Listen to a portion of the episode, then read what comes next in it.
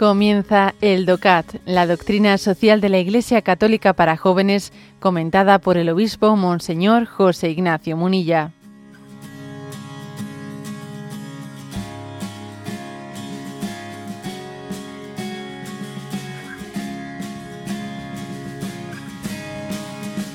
Punto 225 la pregunta es la siguiente. ¿Cuál es el fundamento moral en el que debe asentarse la vida de la Iglesia dentro del Estado? La Iglesia exige el reconocimiento de los principios generales de la libertad religiosa, libertad de expresión y de enseñanza, libertad de ejercer el culto públicamente y de organización, libertad de elección y de nombramiento, de sus propios ministros, libertad de construir edificios religiosos, derecho de propiedad privada y libertad de asociarse para fines no solo religiosos, sino también educativos, culturales, de salud y caritativos. Bien, como veis, eh, lo que afirma este punto 225 es muy importante y, es eh, eh, subrayar de una manera muy, digamos, especificada, desmenuzada qué es lo que la Iglesia pide al Estado. ¿eh? A ver, la Iglesia ofrece al Estado, ofrece pues un acompañamiento de sus, de sus ciudadanos que les permite también un crecimiento moral.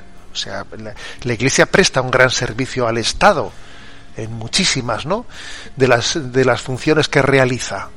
Ayuda a, a que la gente pueda vivir, ¿no? A que los ciudadanos puedan vivir de una manera más digna y coherente con su propia perspectiva.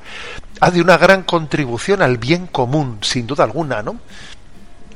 Eh, pues para quien quiera verlo, en la labor educativa, en la labor caritativa, en la labor, todo eso es lo que la Iglesia ofrece, ¿no? Ofrece al Estado. Pero además de ofrecer, también la, Iglesia eh, reivindica ¿eh? y exige exige un reconocimiento de unos derechos porque podrá haber un estado en que pues que no sea sensible no puede haber unos partidos políticos que no sean sensibles hacia la labor de la iglesia bueno pues aunque les falte esa sensibilidad tienen que respetar el derecho derecho ¿eh?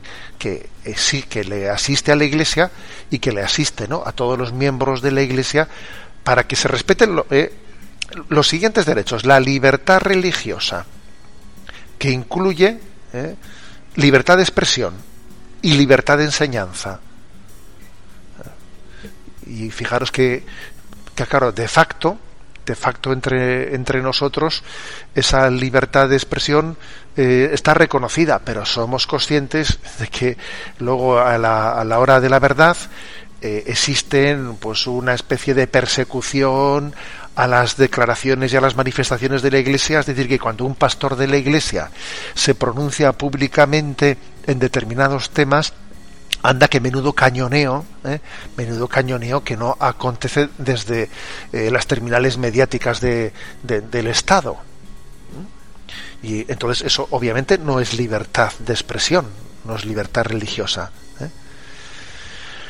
libertad de elección y de nombramiento de sus, de sus miembros. ¿eh? Pues hombre, existen lugares en el mundo, fijaros por ejemplo el sufrimiento que está existiendo en China para que la Iglesia pueda eh, obtener del Estado chino que pueda elegir a los obispos sin que tenga que ser no el Estado chino el que eh, esté inmiscuyéndose indebidamente en esa, en esa injerencia, ¿no?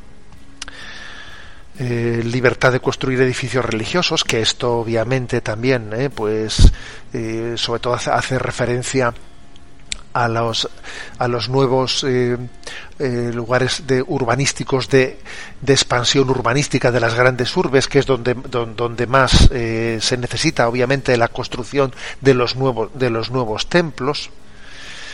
El derecho a la a la asociación para otros fines no exclusivamente religiosos, ¿no? como culturales, eh, educativos, etcétera. Es curioso que algunas personas, que algunos estados, algunas, eh, algunas ideologías están dispuestas a admitir la libertad de culto, pero, pero no que luego la Iglesia o que los miembros de la Iglesia eh, se asocien en otro tipo de asociaciones para incidir en la vida cultural y social. O sea, lo que no les parece bien es que más allá del culto, más allá de rezar, para entendernos, más allá de rezar, luego tengan también iniciativas culturales y eh, educativas. ¿eh? Quisieran que la Iglesia eh, tuviese únicamente el derecho, el derecho de, del culto, pero nada más.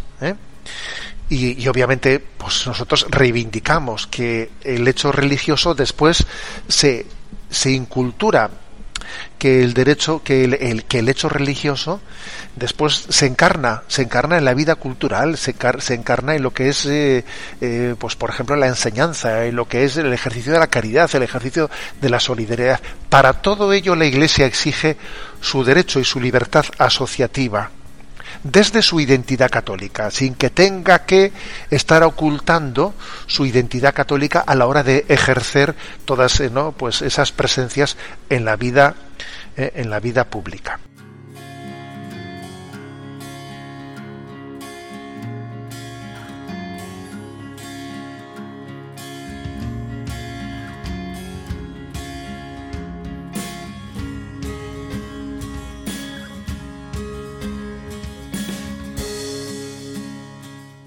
Has escuchado el DOCAT, la doctrina social de la Iglesia Católica para jóvenes, comentada por el obispo Monseñor José Ignacio Munilla. Encuentra todos los audios en radiomaria.es.